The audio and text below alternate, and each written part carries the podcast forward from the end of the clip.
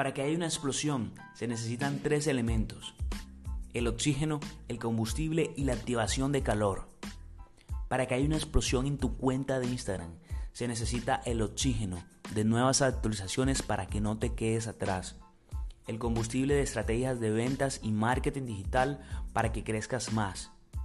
Y la activación de calor del emprendimiento y el liderazgo que te permitirá liderarte a ti y a tu negocio para la toma de decisiones.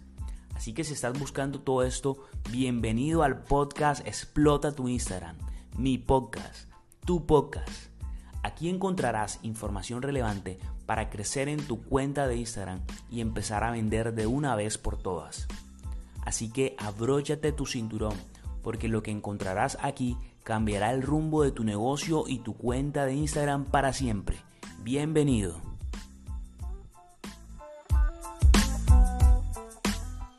Tenemos a Felipe, Felipe Gostling, que viene desde Chile, o está en Chile, porque no viene acá.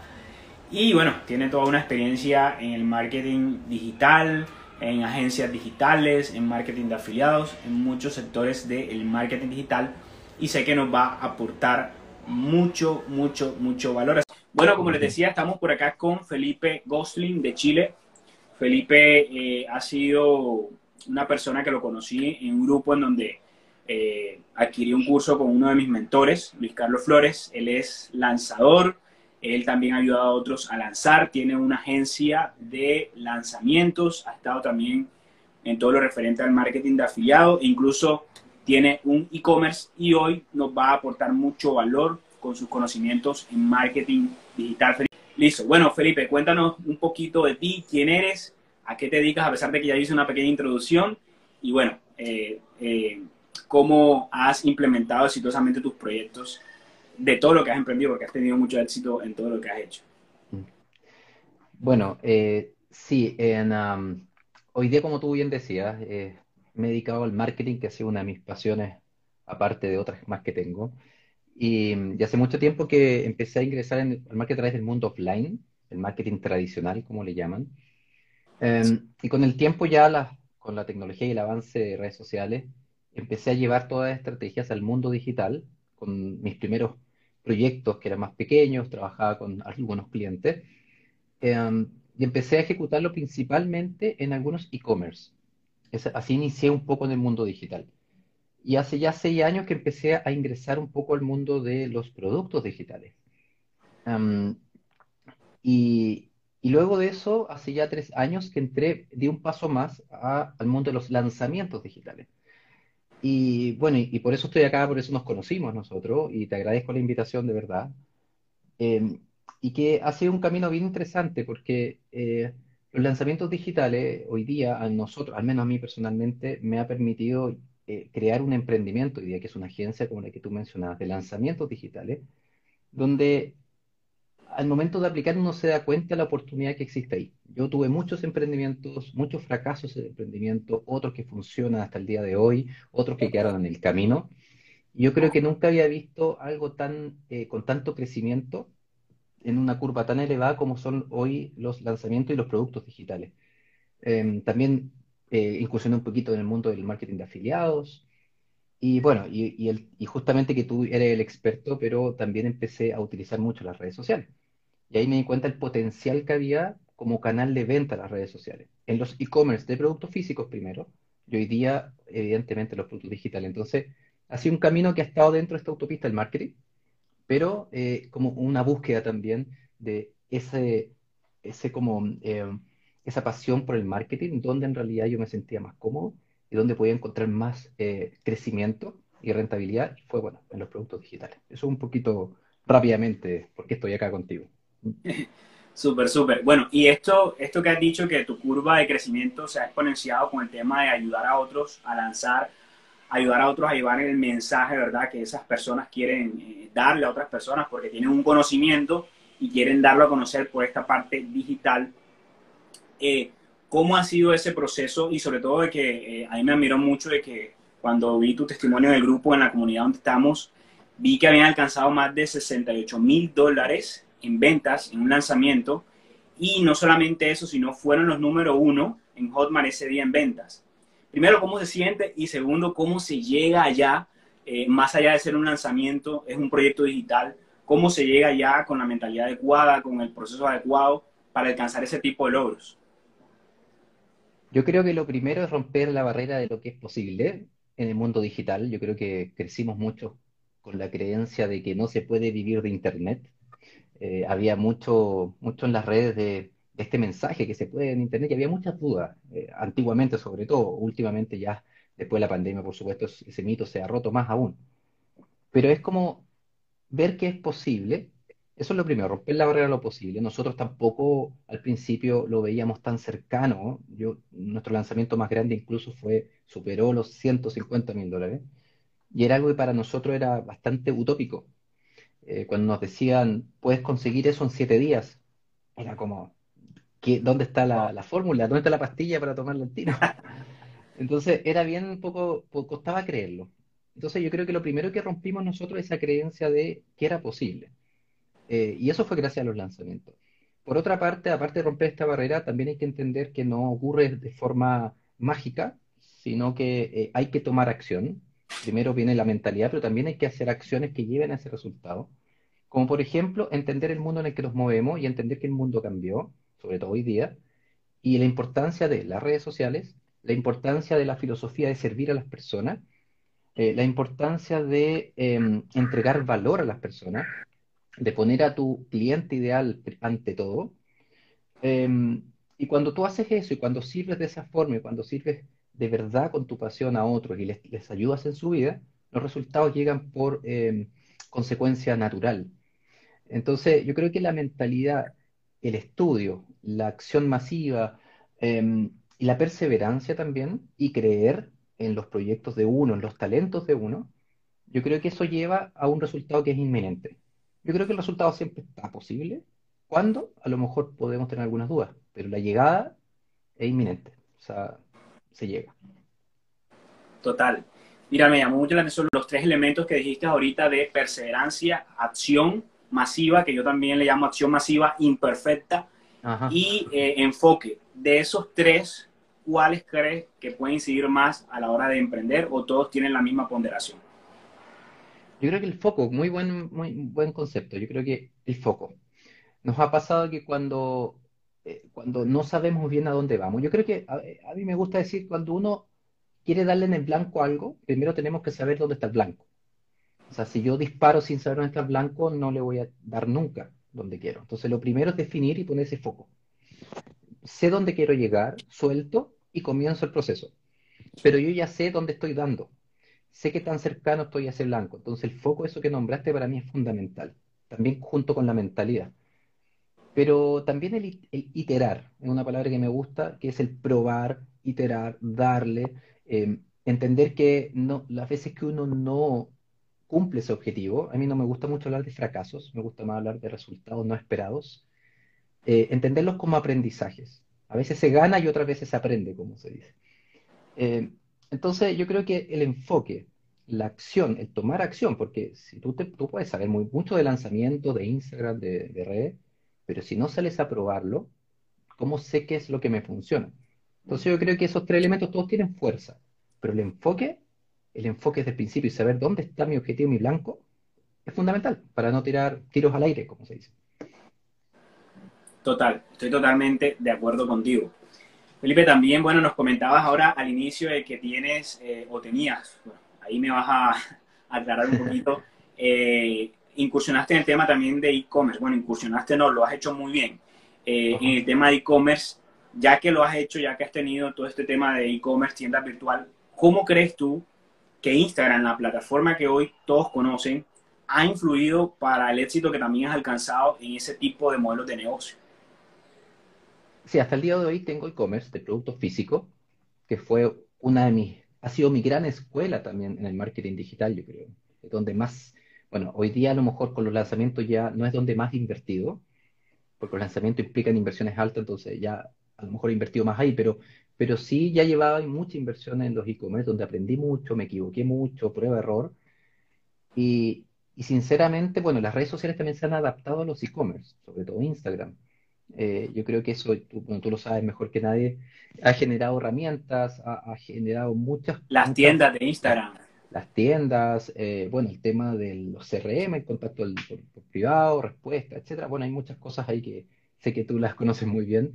Y se han ido en línea al e-commerce. Entonces, para mí ha sido fundamental. O sea, yo vendo, el 90% de las ventas viene del- de las redes sociales, principalmente Instagram. En el- al menos en el nicho que yo estoy, que es la cosmética natural en los productos ¿Qué físicos. porcentaje?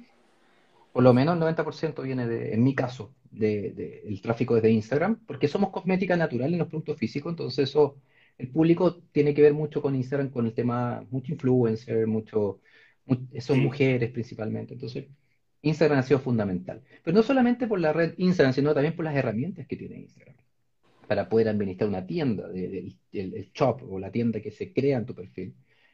Y, claro. y para mí ha sido fundamental, o sea, sinceramente ha sido el canal por el cual nosotros vendemos. Y, eh, y eso hasta el día de hoy. En los productos digitales eh, es lo mismo. Eh, ahí puede estar más repartido a lo mejor en distintas redes, Facebook, Instagram, TikTok, Google, etcétera.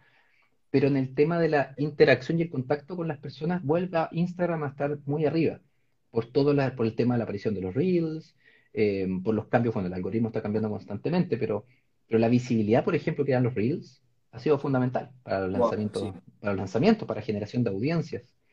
Em, entonces, yo, yo creo que no puede existir un e-commerce o un negocio digital, o un negocio en realidad, que no considere a Instagram y otras más como canal de venta y como un pilar fundamental en la distribución, o sea, o en la visibilidad del e-commerce o de un negocio digital. El e-commerce digital o físico. Es como un desde, es como tiene que ser. Claro, totalmente. No, y me impresiona ese, ese datico que diste, que el 90% del flujo de, de- de ingresos o de ventas que hay provienen de Instagram. Y, y eso nos habla mucho de que no podemos dar la espalda a una herramienta que si bien tiene mucho tiempo eh, y se actualiza constantemente, nosotros tenemos que ir acorde a esas actualizaciones y no de pronto ser un poquito reacios como que, bueno, ahí se actualizó el algoritmo y ahora tengo que cambiar esto, sino al contrario, siempre ir acorde a lo que Instagram quiere. Y yo siempre lo he dicho, a veces nosotros nos quejamos un poco o he visto que la gente se queja y dice, no, es que cambió el algoritmo de Instagram, pero es que en realidad eso cambia para bien, porque lo que quieren es que siempre demos un mejor contenido. Y el mejor contenido a veces nos exige, ¿verdad? Dar el contenido adecuado, nos exige más a nosotros como emprendedores. Si tenemos una tienda de ropa, muchas veces estamos publicando simplemente el producto, pero dar, digamos, tips, dar, digamos, eh, una experiencia, contar, humanizar más la marca, nos exige mucho más, crear más contenido quizás, pero al final de cuentas es lo que quiere el cliente, al, al final de cuentas es lo que quiere Instagram, que le mostremos al cliente. Y creo que tú también lo has hecho muy bien en esa parte, cómo te ha ido con el tema de, de- del contenido, eh, que mucha gente le huye a eso, a, crear contenido, a aparecer en cámara. Bueno, en el caso tuyo de pronto has ayudado, pero a mostrar Sí. el equipo de trabajo, a humanizar la marca.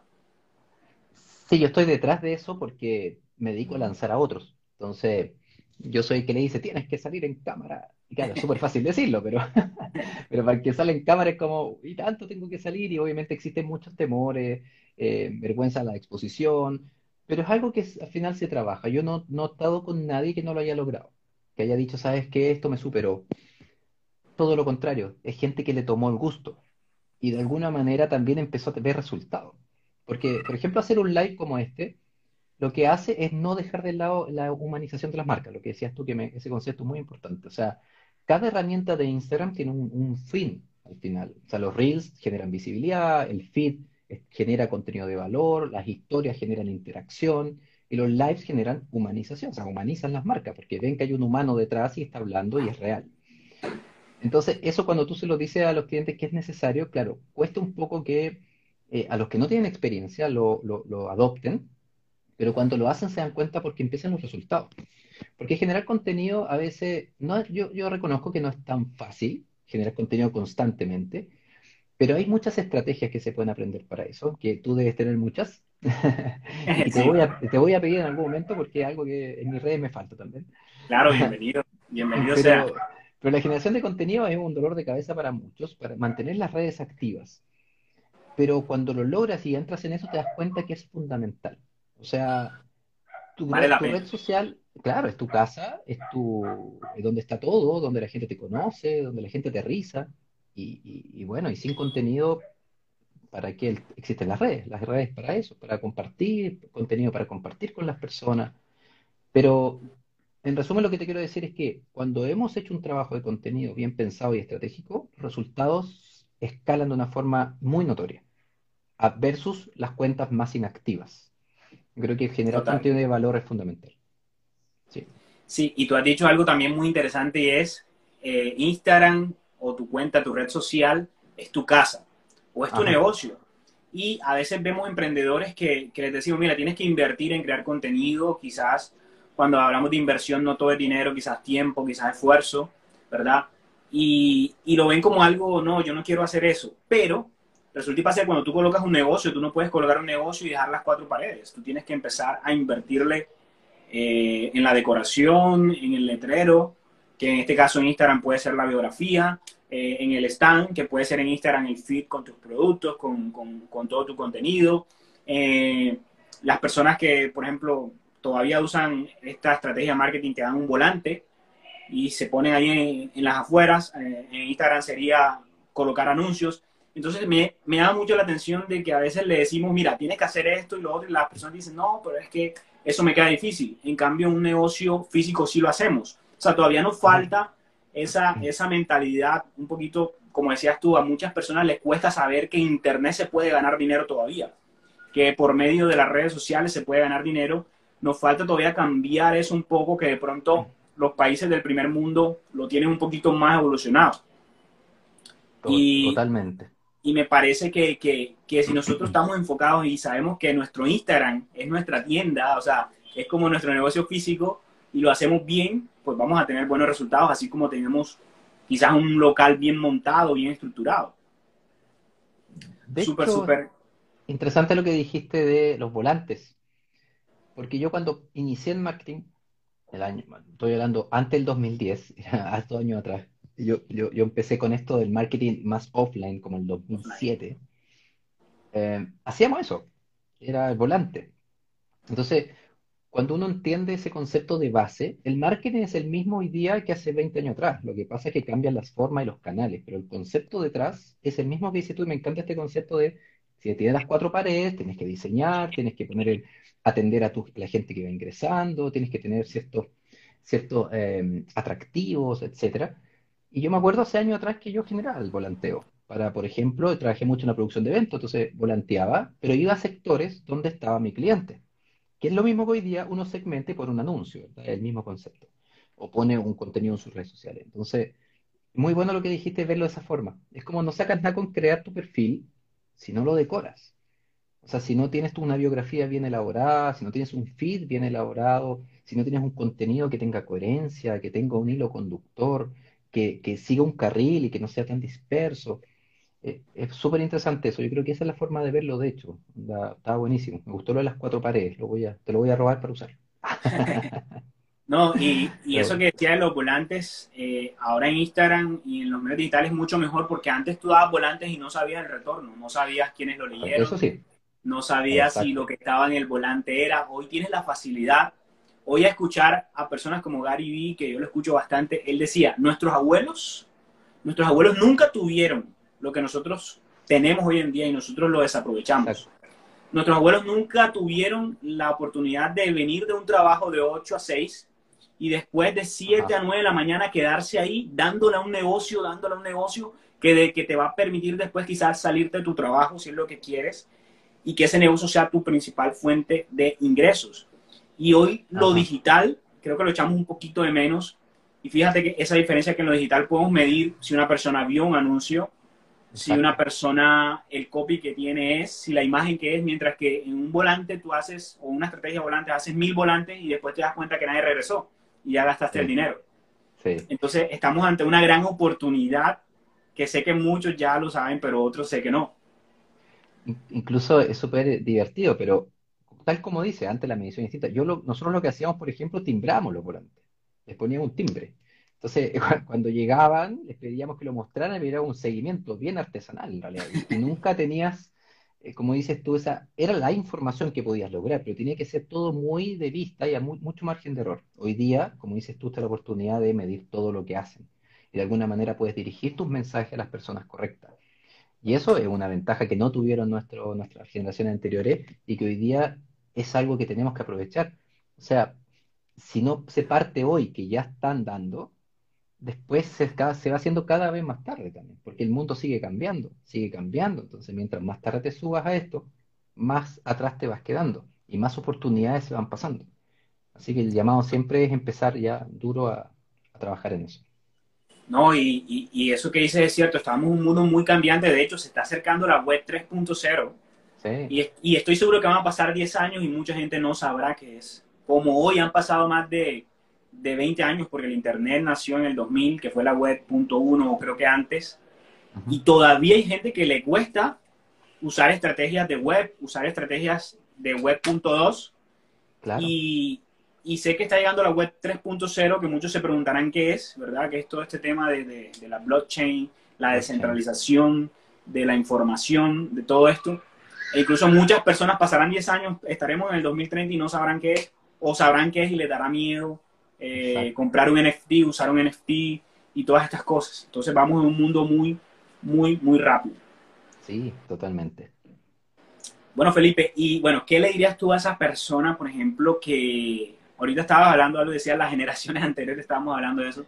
Esa persona, no quiero decir que está vieja, pero sí puedo decir que una persona ya que de pronto puede pisar 50, 60 años, ya eh, les cuesta un poquito más la tecnología y dice, no, yo, yo tengo un negocio, pero es que yo para qué me voy a poner en Instagram a vender, yo para qué voy a hacerlo si, si, si yo no sé eso.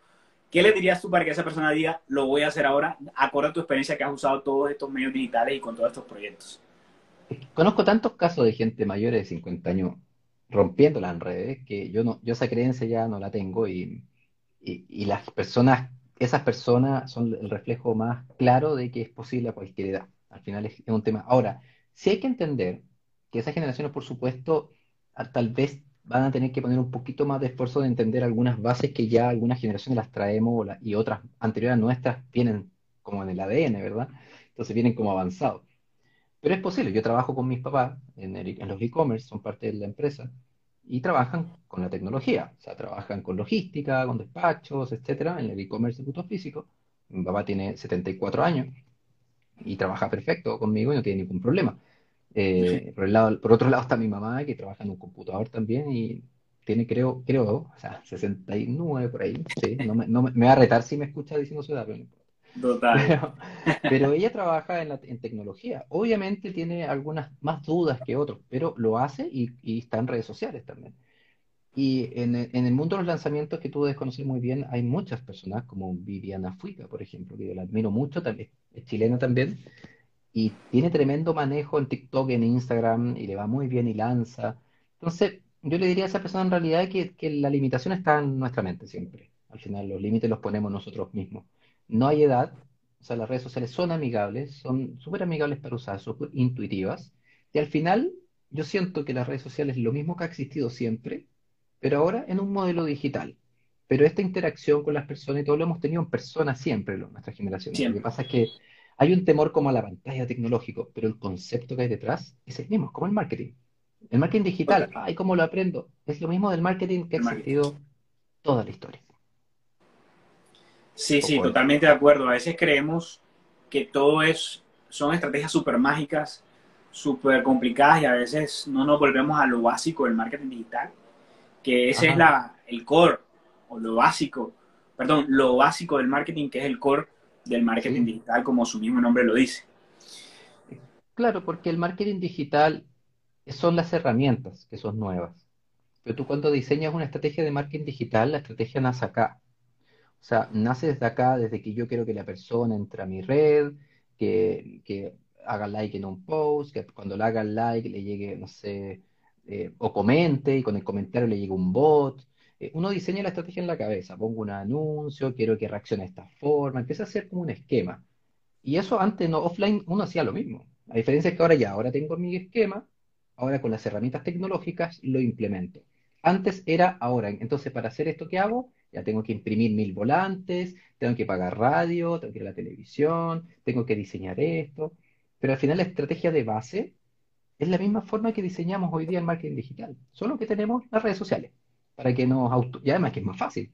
Hoy día automatizamos, tenemos mejores mediciones, o sea, todo bien, todo pasando, decimos nosotros. Un poco eso. Total, total. Bueno, Felipe, y después de todo eso que nos has comentado, ¿verdad? De que pues, has tenido todos estos resultados, digamos, financieros o de ventas, sé que para, lo, para llegar a eso ha debido haber alguna inversión interesante en anuncios. ¿Qué piensas tú de, de pronto esas personas que dicen, no, lo que pasa es que yo he invertido en mi proyecto en Instagram tanto tiempo en anuncios y no he tenido ese, ese retorno, esto no sirve? ¿Qué piensas tú de pronto, tú que has tenido resultados, que, que, que, pueda hacer esa persona o qué le podría recomendar, por ejemplo? O sea, primero nunca subestimar lo orgánico, que sabemos al final que tiene, que tiene limitaciones, por supuesto, por el tema del algoritmo. Pero cuando yo eh, um, defino bien mi estrategia de comunicación en forma orgánica y empiezo a tener poquitos resultados porque el algoritmo obviamente me castiga o, no tengo el crecimiento que quisiera, pero cuando yo veo algo orgánico que está funcionando, yo creo que es el momento de invertir, seguramente. Entonces es como ponerle más benzina a eso que ya está funcionando. Y esa inversión yo creo que va a depender de cada persona, pero a veces está la creencia, hay dos creencias primero, que hay que tener mucho para salir, mucho dinero, y otra es que eh, hay mucha publicidad de que yo pongo 10 dólares y gana 20. Como que está también inmenso como que existe. ¿Se puede hacer? Sí, pero yo creo que lo más común es ir escalando paso a paso. Este, es esta paciencia y esta perseverancia de partir con un potencial orgánico. TikTok hoy día ayuda mucho en eso. Eh, Instagram con los Reels también para generar mucha visibilidad. Pero al final siempre volvemos a lo mismo. Tiene que ser un buen contenido porque si yo tengo mucha inversión y mi contenido, mi línea comunicacional no está definida, no sirve de nada tener mucha plata, mucho dinero para invertir. Pero si yo, yo a tener una excelente línea de comunicación, un excelente contenido de valor, invirtiendo poco podría tener muy buenos resultados también. Entonces al final todo radica primero en definir una estrategia de, generar contenido de valor muy valioso, de, que realmente ayuda a las personas, y empezar a escalar según tus proyecciones, porque yo creo que todos negocios que, alcancen este punto máximo, pocos lo alcanzan rápido. Lo importante es ir consiguiendo pequeños resultados.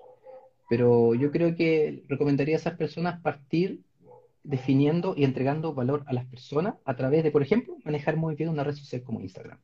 Que aprendan a usarla definitivamente en todas sus herramientas, porque yo conozco proyectos orgánicos que generan tremendos resultados, invirtiendo cero utilizando todas las herramientas de Instagram muy bien utilizadas y con grandes resultados. Y que después cuando viene la inversión, lo que hace es amplificar ese gran resultado. Pero el foco estuvo siempre en comenzar a generar contenido de valor, ayudar a las personas.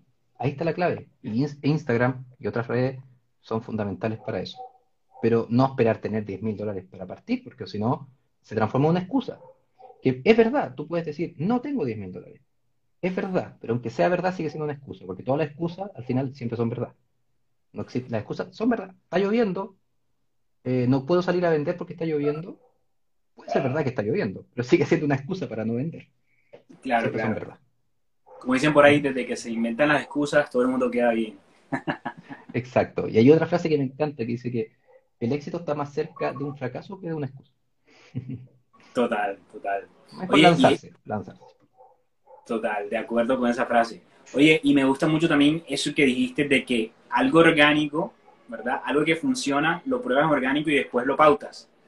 Y ahora que dices eso, siempre yo también lo he dicho, eso hace parte del sentido común, lo que te decía ahorita. O sea, a veces creemos que son estrategias súper mega avanzadas, que hay que, mejor dicho, hacer piruetas, pero en realidad a veces las cosas en, el marketing digital parten del sentido común algo que me funciona en orgánico, me está dando resultado, hombre, lo pauto en vez de, de una pautar lo que creo que va a funcionar y así, digamos que los costos me salgan eh, mucho menores a que pautar algo y a ver cómo va a funcionar.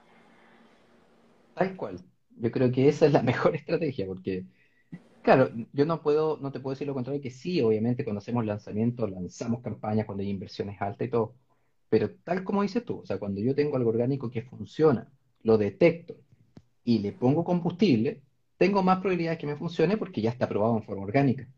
Entonces, por supuesto que funciona, pero a veces para acelerar los procesos de estudio, para validar ciertas campañas, nosotros a veces, cuando hay presupuesto, invertimos para tener la información. Que, al final eso depende de los presupuestos, pero, pero ambas están bien. Si tienes presupuesto, invierte en investigación y, aumenta la velocidad también del escalamiento. Pero si no tienes tanto dinero, la alternativa no es detenerse. Parte en forma con lo que tienes, parte orgánico, y comienza de a poco a invertir y reinvertir lo que vas logrando en, el proyecto. Siempre hay que pensar que los emprendimientos todos tenemos que invertir de alguna manera, o tiempo o dinero, o ambos. Pero inversión siempre hay. No conozco emprendimientos sin inversión que estén escalando y creciendo. yo no conozco. Totalmente, totalmente de acuerdo. Sí, como también he, aprendido un poquito que a veces hay tres factores que, dimensionan tu éxito y es como tú decías, el tiempo, el dinero, está la persona que tiene tiempo y que no tiene dinero, pero que pues eh, le dedica al orgánico y crece, está la persona que no tiene tiempo, tiene dinero y empieza a pautar sin mucho tiempo para crear contenido, pero también está aquella persona que tiene tiempo, dinero y tiene un poco de suerte. Pero yo digo que la suerte a veces va acompañada de esas dos cosas que has hecho antes. O sea, la suerte, a pesar de que es suerte, tiene que acompañarse de algo que hiciste antes para que sea, digamos, ese número exponencial, que es el que a veces uno dice, bueno, porque esta persona, si está aplicando las mismas estrategias que yo, no tiene los mismos resultados. Y no es que tanto que tenga suerte, sino que ha hecho cosas anteriormente y de pronto, pues, esa suerte le ha dado todavía más exponencial. Pero creo en la suerte desde ese punto de vista, ¿no? Ahora que hablas de tiempo y de dinero. La suerte, la suerte para mí en realidad es cuando se une la preparación con la oportunidad. O sea, para mí no, en ese sentido como que no existe la suerte como tal, pero si tenemos que darle un, sentido a la suerte, es eso. La suerte como sola no existe de alguna manera, pero sí se le, le llamamos suerte cuando estamos preparados y se genera una oportunidad y ¡pum! ocurre. Cuando yo no estoy preparado no veo las oportunidades, se me pasan, entonces no tengo suerte pero es porque yo realmente no quise partir. Por eso hay que iniciar en el momento que tomo la decisión de un proyecto con sentido, por supuesto, que me haga sentido a mí, es partir, es iniciar, como dices, como decíamos recién, en forma orgánica, eh, aunque sea un ritmo distinto, que tendemos mucho a compararnos. Entonces vemos proyectos donde tienen 100.000 seguidores, invierten mucho, mucho dinero en sus crecimientos, y eso hace que ese, ese el síndrome de la comparación, por decirlo así, que el síndrome del impostor se mezcla, te frena al final, porque es como, ah, yo estoy muy lejos de eso. O sea, pero no se dan cuenta que esa persona que está allá también partió donde estás tú. Y, por ejemplo, el caso de que yo admiro mucho a Tica Velázquez, ella ha generado increíbles audiencias e increíbles resultados también económicos invirtiendo cero, con un trabajo tremendo de audiencias en Instagram en forma orgánica. Y ella, eh, siempre lo comenta. Tremendos resultados. Solamente en forma orgánica. O sea, ¿de qué es posible? Es posible. O sea, eso existe. Totalmente, totalmente. No, pues súper, súper esta plática que tenemos, eh, Felipe. Y bueno, si hay alguna persona aquí que quiera hacerle alguna pregunta a Felipe, es la oportunidad, eh, ya que con su experiencia, de verdad, que nos ha aportado mucho valor en el día de hoy. Y bueno, Felipe, de verdad agradecerte y no sé si quieras ya complementar ya esto que, que, que, hemos dicho. ¿Qué le, ¿Qué le, dirías a esa persona que, que, tiene miedo a emprender? Porque tú ahorita decías un poquito de que todos hemos empezado desde abajo y a veces cuando vemos a alguien que tiene resultados pensamos que empezó de una vendiendo y no es así. ¿Qué consejo le puedes dar a esa persona que quiere emprender hoy en Instagram con su negocio digital, pero que tiene un poco de miedo porque obviamente no tiene resultados y no sabe con qué se va a enfrentar? Lo primero es que el miedo no desaparece al principio. O sea, hay que aprender a bailar con el miedo, como se dice. Eh, La frase me gusta. Bailar con el miedo. claro, porque de alguna forma no, eso, esa es la mejor solución. A veces intentamos sacarnos el miedo para emprender y no, no, está la claridad de que ese miedo no va a desaparecer. Ese miedo hay que tratar de, como decía, aprender a bailar. El, miedo, el problema del miedo es cuando no te deja avanzar. Si está el miedo y tú avanzas de todas maneras, súper bien, mientras uno sea consciente de ese miedo. Entonces, Cuando uno quiere emprender, lo más importante es ser consciente de cuál es mi miedo. Generalmente el miedo al fracaso, ¿verdad? De que no tenga los resultados que yo espero. Total. Pero también, ¿cómo yo voy a saber si no lo he hecho? O sea, o sea, yo estoy, es un miedo irracional, porque es, es un miedo a algo que no ha ocurrido. Es distinto el miedo a salir a la calle y viene un, un auto que te puede pasar algo y yo me echo para atrás, es un miedo reactivo. Pero ese miedo de, a emprender es un miedo irracional porque no lo he hecho. No sé qué me- no me ha pasado nada todavía. Entonces, verlo desde ese punto de vista a mí me ayudaba mucho. Era como, ¿de qué tengo miedo? ¿Qué pasa esto? Bueno, pero es normal, pero por supuesto. Raro sería que no le tuviera miedo al fracaso o a que, a que no funcionara. Sería como extraño. No, no le tengo miedo, me da lo mismo. E- Eso no lo creo. Lo importante es ser consciente y avanzar y saber los escenarios posibles. ¿Puedo fallar? Sí, pero esa falla me está entregando aprendizaje. Y en ese caso yo creo que algo importante, ¿cómo disminuyo eso? A veces la gente cree que eh, cuando no tiene dinero y quiere crecer, eh, lo quiere hacer todo solo. Y a veces es más caro no invertir en alguien que realmente te enseñe y te evite pegarte esas caídas. Y ahí es donde yo siempre recomiendo a alguien que sepa. O sea, si tú tienes miedo, por ejemplo, a generar un ecosistema en Instagram y vender y generar un proyecto, y no sabes nada, por eso te da miedo, porque no lo conoces, busca a alguien que te lo enseñe y que te evite esas caídas porque ya las tuvo. Porque el que te caigas, tú inviertas en publicidad o tiempo y te caes, es mucho más caro que la inversión que puedes hacer en alguien que te va a decir exactamente lo que tienes que hacer y que te va a evitar esas caídas que esa persona ya tuvo. Y esos son los mentores, que yo tengo los míos y siempre los recomiendo. Es la forma que yo aprendí también. Me di cuenta que no podía hacer todo yo. Para eso hay gente que ya lo ha hecho y ya ha tenido, ha cometido los errores que tú tienes miedo de cometer. Entonces, invierte en eso y te vas a evitar ese miedo y vas a poder avanzar. Ese es como mi consejo, invertir en uno, que es lo que nos cuesta tanto. Súper. Ahora que hablabas del miedo, se me venía algo a la mente. Bueno, por ejemplo, el tipo de miedo número uno de las personas, por ejemplo, que quieren aparecer en público, que yo siempre les digo, bueno, mira, el miedo es normal que lo tengas, pero que se te note es fatal. Y segundo, el miedo ya desde el punto de vista, sí, es normal y sobre todo, por ejemplo, en la oratoria, eso lo aprendí mucho. Me- siempre me decía, mira, Rafa, cuando vas a salir a hablar en público o cuando vas a salir en un en vivo, el miedo es normal y sobre todo si la audiencia es súper grande, pero que se te note Sí. fatal. Y lo segundo es que el miedo, sí, que el miedo nos impulsa, porque es que si no existiera el miedo, por ejemplo, cuando tú vas a entrar a un trabajo nuevo, siempre está el miedo un día antes, ¿a qué va a pasar? O sea, miedo a la incertidumbre, a lo desconocido. Entonces, eso nos lleva como que a saber de que si me está dando miedo es porque realmente quiero hacer las cosas bien cuando llegue al trabajo.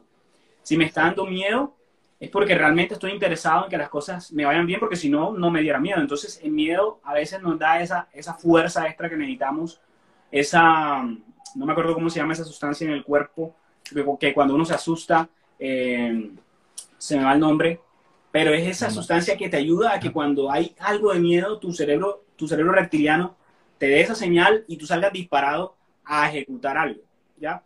Eh, entonces, pues súper, súper ese aporte. Bueno, Felipe, yo creo que para no extendernos más, porque quiero hacer estos en vivos que tampoco sean súper sí. extensos, sino que tengan Sí, el extracto que ya han tenido y que le ha aportado mucho valor a la audiencia. De verdad que te agradezco de haber tomado tu tiempo estar acá y de compartir esas pequeñas mini cápsulas que sé que los que están acá y los que van a ver esto en el en vivo y los que lo van a escuchar en el podcast, explota tu Instagram. Para los que no estén, lo pueden buscar en las plataformas principales como Spotify y Apple Podcast. Eh, sé que les va a servir bastante. Y de verdad que te deseo mucho éxito en todo lo que estás emprendiendo. Sé que nos vamos a seguir viendo ahí en el camino, porque si bien has logrado muchas cosas, sé que viene esa ley de la atracción con muchas otras más cosas para ti y para tu negocio. Muchas gracias, Rafa, de verdad. Gracias por la invitación. Yo creo que esto, esto que, que estás haciendo y lo que estamos haciendo es un poco el futuro también de la colaboración.